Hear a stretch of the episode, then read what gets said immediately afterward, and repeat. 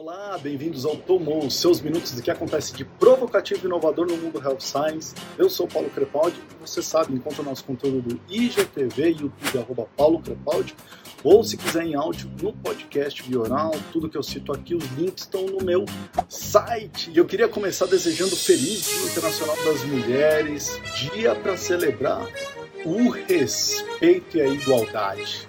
Parabéns a todas as mulheres aí presentes. Bom, o programa de hoje é dedicado para falar de uma opinião minha extraída de um relatório de social media em healthcare, é, com dados de 2020 da Social Bakers, tá?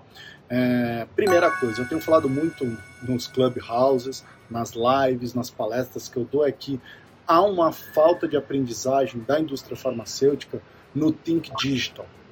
Tá? É, a gente ainda está no mindset ainda de pensar um pré-digital. Tá? Então, está na hora da indústria farmacêutica abraçar um mindset é, de pensar hibridamente.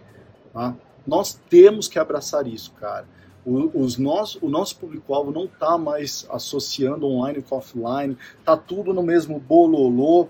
É, precisamos olhar essa jornada do profissional da saúde, a olhar do paciente, a olhar o, a jornada do seu stakeholder, a, analisar a jornada de todos eles novamente porque essa jornada mudou, a pessoa está dentro de casa, está trabalhando dentro de casa, está tá usando o teu produto muito mais dentro de casa, não está levando na mochila do escritório, ou não está tendo que usar no escritório, o profissional da saúde está tendo que lidar com um novo tipo de paciente, que está na telemedicina, que agenda muito mais pelo WhatsApp, ou que está agendando de, de, de diversas formas, ou que está com medo de ir até o consultório, ou seja, nós precisamos encontrar nessa jornada onde que o nosso produto está se encaixando, e principalmente como que a gente encaixa nessa jornada também do tipo de é, impacto que a gente está promovendo. Então, impacto com a força de vendas, no impacto no webinar, no impacto das lives, em tudo isso daí, tá? É, uma coisa é fato, a fonte primária hoje de qualquer pessoa são as redes sociais, tá? E cada vez mais a gente está atento à rede social.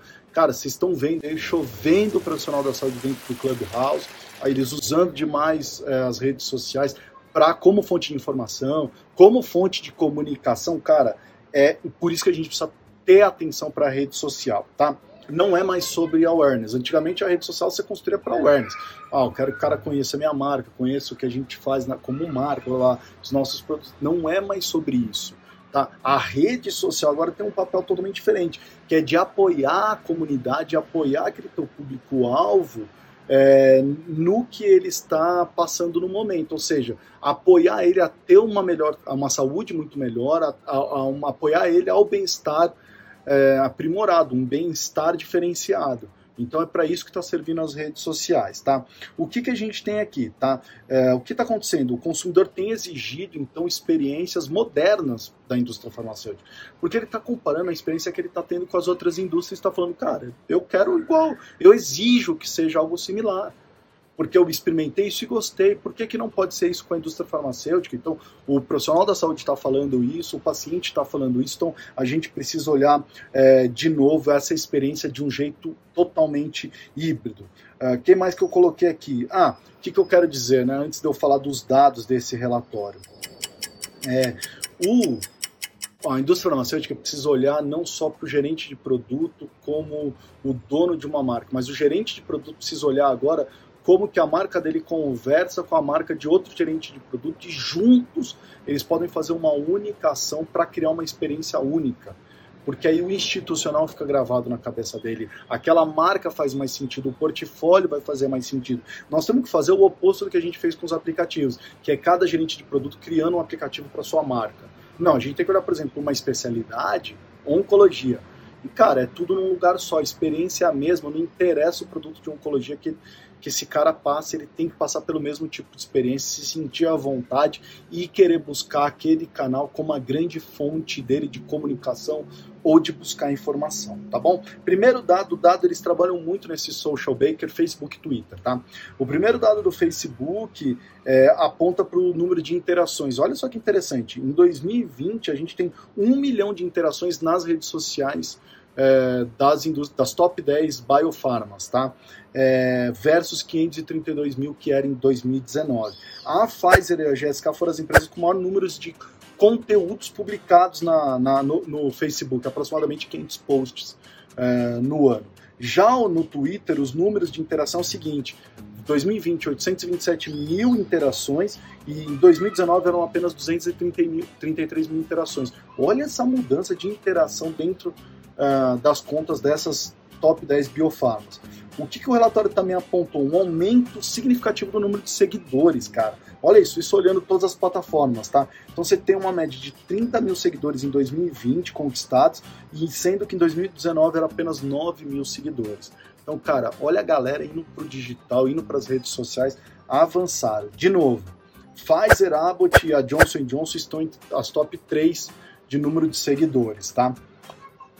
Interação é super importante, mas esse relatório também olha como que as pessoas se sentem em relação à indústria farmacêutica. E uma coisa muito interessante é que o número de comentários negativos caiu 10% em 2020. Então a indústria farmacêutica está no auge aí do conteúdo, no auge de disparar coisa nas redes sociais. O relatório também apontou os posts com maiores interações. E eu percebi que os top 3 posts com maior interação em 2020 eram posts que comunicavam algo que se encontrava com a jornada daquele paciente. Então, por exemplo, se o paciente está com medo de sair de casa, aqueles posts que se comunicavam com esse medo de sair de casa e ajudavam eles da indústria farmacêutica tinha muito mais interação do que simplesmente a gente falar assim, deixa eu te falar do meu produto, deixa eu te falar, olha, quando você estiver na praia, use filtro solar. Pô, o cara não está indo para a praia, o cara está preso dentro de casa, como que o filtro solar encontra esse cara dentro da casa? Né? Esse tipo de post conta mais. É, ou a mesma coisa, serviços, né? Então, por exemplo, ele está morrendo de medo de ir no consultório médico. É, então, como que essas marcas estão ajudando ele, ele fazer isso de uma maneira segura, ou de usar o produto de uma maneira segura? Ele está com medo de ir na farmácia comprar. Como as marcas estão ajudando ele a encontrar um caminho de continuar o, o, o tratamento dele digitalmente? Né? Então, esses posts têm ganhado muito. Então, fica aqui um insight que é: você precisa, através da rede social, criar conteúdo que encontra a necessidade daquele momento na jornada. E o bonito da rede social é que você posta conteúdo diariamente ou semanalmente ou quinzenalmente e a cada semana, a cada quinzena a cada mês, essa jornada vai mudando e você pode ir adaptando o seu conteúdo para acompanhar essa jornada. Você pode ir criando isso para esse cara seguir nessa jornada, melhorar a saúde dele, melhorar o bem-estar dele. Então, isso que é, é sensacional. Outra coisa que eu anotei aqui sobre co-criadores. Gente do céu, a gente precisa entender que não existe mais público-alvo. Agora todo mundo é co-criador.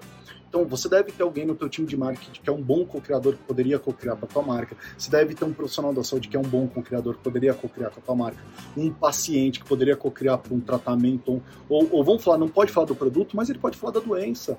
Ele pode falar daquele problema, pode falar de um desafio. E tudo isso joga a favor uh, do teu plano de marketing, né, da tua estratégia de marketing em conteúdo, tá? Vídeo, gente, tá no auge agora a produção de vídeo. Né? Vídeo é simples, qualquer um faz. Os smartphones hoje com câmeras excelentes. Então, qualquer um pode ser um co-criador e você precisa começar a apostar nessa vertente aí. Outros dados do relatório, de outro relatório que não é esse que eu estou falando, mas de um outro relatório chamado Panorama, é, que faz uma análise no Brasil, diz que o Telegram hoje está instalado em 45% dos uh, smartphones.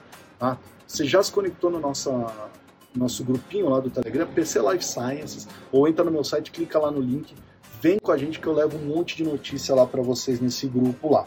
Outra coisa desse relatório: 98% das pessoas possuem o WhatsApp instalado. Olha a importância do WhatsApp no mercado nacional. Como é que você está construindo conteúdo para o WhatsApp? O WhatsApp trabalha na vertical, não trabalha na horizontal. 81% dessas pessoas têm o Instagram instalado. Onde você está no Instagram? O que você está fazendo no Instagram? 76% se comunicam com as marcas e empresas através do WhatsApp. 73% das pessoas, gente. Pô, isso é incrível, né? E 60% através do Instagram. Então, olha essas duas ferramentas que é importante para o mercado brasileiro, tá? O que eles mais fazem quando se comunicam com marcas e empresas? Tirar dúvidas, pedir suporte, é, pedir informações. Então, são três coisas que você pode começar a fomentar nas suas redes sociais, tá? Mais uma vez, atenção, Farma, pense de maneira híbrida, beleza? Construa esse mindset na tua equipe e vai estar tá tudo bem. Todas as segundas-feiras, uma maneira rápida para te provocar e atualizar. Envie comentários, sugestões. Parabéns, mulheres. E aí? tomou